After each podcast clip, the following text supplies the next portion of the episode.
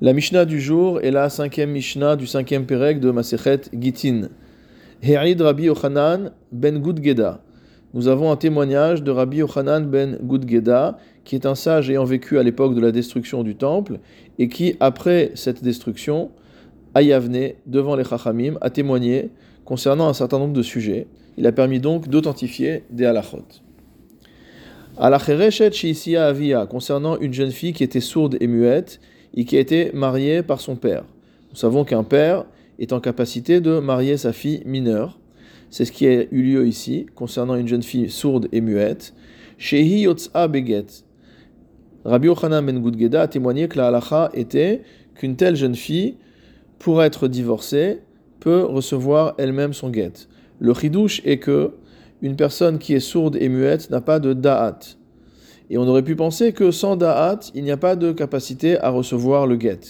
Ici, le chidouche nous dit le Barthénora, et que Isha mitgareshet be'al kocha, qu'une femme peut être répudiée contre sa volonté, et donc hilkar lo data. C'est pourquoi on n'a pas besoin qu'elle ait de da'at, quel est le niveau de conscience nécessaire pour pouvoir recevoir le get, dès lors que euh, elle peut être répudiée contre sa volonté. Le seul fait qu'elle reçoive le guet physiquement suffit à ce qu'elle soit répudiée. Ve'alktana bat Israël chez Niset les Kohen. Deuxième halacha concernant une fille mineure d'Israël qui a été mariée à un Kohen. Chez Ochelet Batrouma, dès lors qu'elle est mariée avec un Kohen, elle peut manger de la Trouma. Le Barthénora explique qu'il s'agit d'un cas particulier. Il s'agit d'une jeune fille qui est orpheline. Et comme elle est orpheline, son père ne peut pas recevoir les kiddushin pour elle, et donc son mariage n'est qu'un mariage d'Erabanan. À ce moment-là, elle aura le droit de manger de la trouma qui est également d'Erabanan. Et nous dit le Barthénora, lo gazrinan trouma d'Erabanan, atu trouma d'Oraita.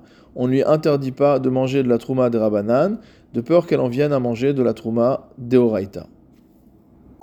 Veim meta, et si jamais elle décède, Barla Yorsha, c'est son mari qui hérite de ses biens. Le Rav explique qu'il s'agit d'une takana trachamim, qui est basée sur le principe de Hefker Beddin Hefker, à savoir que les choses qui sont déclarées sans propriétaire par le Beddin le sont effectivement. Autre halacha, al hamari shagazul, concernant une poutre qui a été volée chez Benao Babira, et le voleur a pris la poutre qu'il a volée, et il l'a intégré à une construction, à la construction d'un grand bâtiment, chez Itol et Damav, Mipne Takanat Ashavim. Dans ce cas-là, on a institué, les Chachamim ont institué que le propriétaire à qui cette poutre a été volée recevra une compensation financière, il recevra la valeur financière de cette poutre et il ne pourra pas avoir le droit à la restitution de la poutre physiquement parlant, puisque cela impliquerait de détruire la maison, et ce qu'on appelle donc takana tashavim, c'est-à-dire une takana qui est faite en faveur des gens qui veulent faire tchouva. On ne veut pas rendre la tchouva impossible aux voleurs. Dernière halacha, ve'alachatat agezula, concernant un korban khatat qui a été effectué avec un animal qui a été volé. Alors qu'est-ce qu'on va dire? À partir du moment chez l'onod al arabim, à partir du moment où le public n'est pas au courant que cet animal qui est offert comme korban khatat est un animal qui a été volé, les chachamim ont institué chez et que cet animal va apporter la kapara, l'expiation, ve'en sarich la nous dit le Barthénora, il n'y a pas besoin d'apporter un autre animal euh, en remplacement de cet animal volé, alors que normalement, effectivement, on ne doit pas offrir de korban avec un animal volé. Pourquoi tout cela? Mipne tikkun amisbeach. Là, ici, c'est un décret rabbinique qui a été pris, notamment en faveur de l'hôtel, du misbeach. Le Barthénora explique Shelo yihyu kohanim atsevim, sheachlu chulin shenishchatu ba'azara.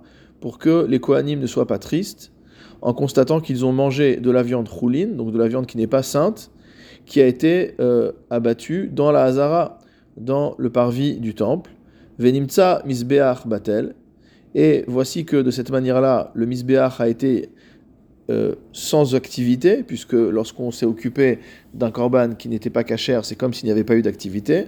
Chez Nimnaim, il a avod avoda, et ils sont empêchés, ou ils ont été empêchés, de faire leur service. Donc si jamais il y a une telle crainte, les Kohanim vont s'arrêter de servir et le Misbéach va être euh, inoccupé, va être sans activité. C'est pourquoi les Chachamim ont considéré qu'il valait mieux euh, instituer que la bête qui a été volée serait comme un hefker et qu'elle leur, appartiendrait, qu'elle appartiendrait au Bedin, selon le même principe qu'on a déjà vu de hefker, Bedin, hefker, que le Bedin peut déclarer un objet sans euh, propriétaire. Et donc de cette manière-là, on peut permettre que l'activité du misbéar et l'activité des Kohanim continuent normalement.